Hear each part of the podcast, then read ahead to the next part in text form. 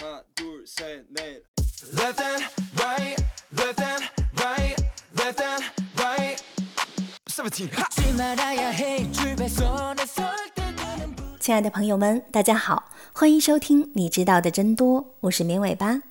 我们的节目是每周一到周五的晚上七点准时更新，大家可以在喜马拉雅、荔枝等音频平台收听， 也欢迎大家添加绵尾巴的微信投稿和建议，二七七五零六五三零等你来哦。每天我们都要排便排气，它们都是臭的，但是臭的程度不同，也就有了优劣之分。今天咱们就来说说这个有味道的话题。我们先来说说便便是怎么形成的。从口腔开始，食物经过咀嚼、研磨、消化等过程，把其中的营养物质吸收完，剩余的残渣继续往大肠走，这个过程再继续吸收水分。最后，食物的残渣被代谢出来的电解质离子消化到黏膜脱落的死亡细胞、肠内菌、水分等等，综合形成了便便。所以，粪便的成分要根据前一天的食物而定，因此味道也大不相同。伴随便便的还有臭气，臭气当中有很多是我们吞进来的空气，还有一部分是细菌发酵后的产气。臭气中百分之九十九是无味的气体，比如氧气、甲烷、二氧化碳；百分之一是有臭味或者刺激性气味的气体，包括硫化氢、粪臭素等等。正常情况下，臭气会臭，但不会很臭。那臭味儿都是怎么来的呢？虽然食物残渣不会被人体再吸收利用了，但却成为了肠内菌的食物。不过，菌也是有脾气的，有它喜欢的，也有它讨厌的。遇到喜欢的食物，产生的气体大多数无公害；而遇到它们不喜欢的食物，产生的气体就不那么友好了。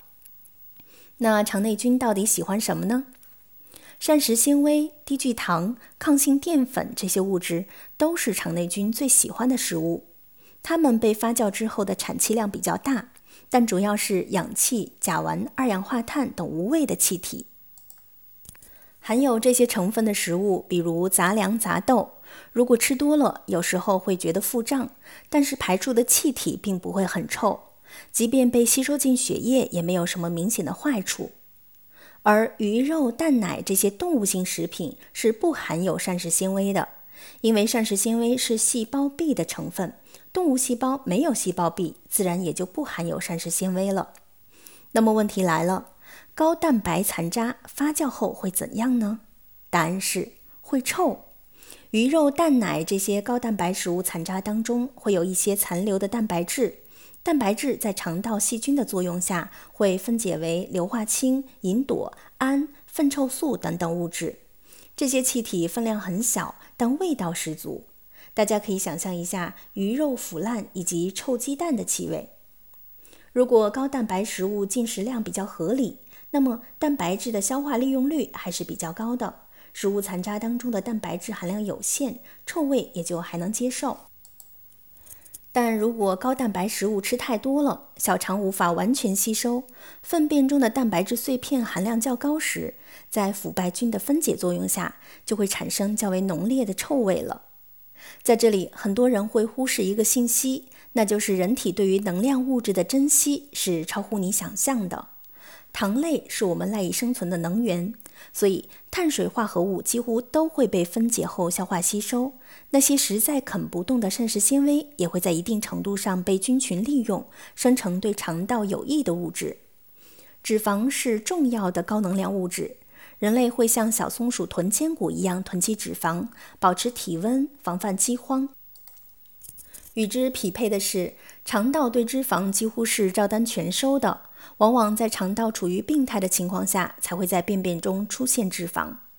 所以这两类营养物质基本上都被吸收了，也就不太会干扰到便便和臭气的味道。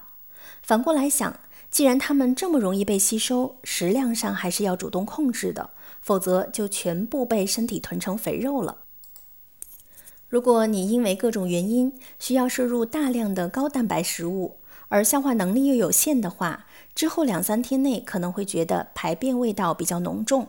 最好的改善方法就是增加蔬菜杂粮的摄入，增加膳食纤维的含量，稀释臭气体的浓度，肠胃也会感到轻松一些。对于健身人群来说，由于蛋白质的摄入量比较大，所以在健康餐里要有足量的蔬菜，可以减轻便便的味道。对于应酬人群来说，大鱼大肉摄入超标，就餐时可以认准凉拌菜、白灼蔬菜，还能占据一定的胃容量，有助于减肥，一举两得。而对于胃肠道消化能力弱的人来说，由于他们对蛋白质的消化能力比较差，即便高蛋白食物吃的不多，食物残渣中依然会有不少蛋白质成分，导致味道变臭，需要尽量吃一些好消化的食物，避免增加肠胃的负担。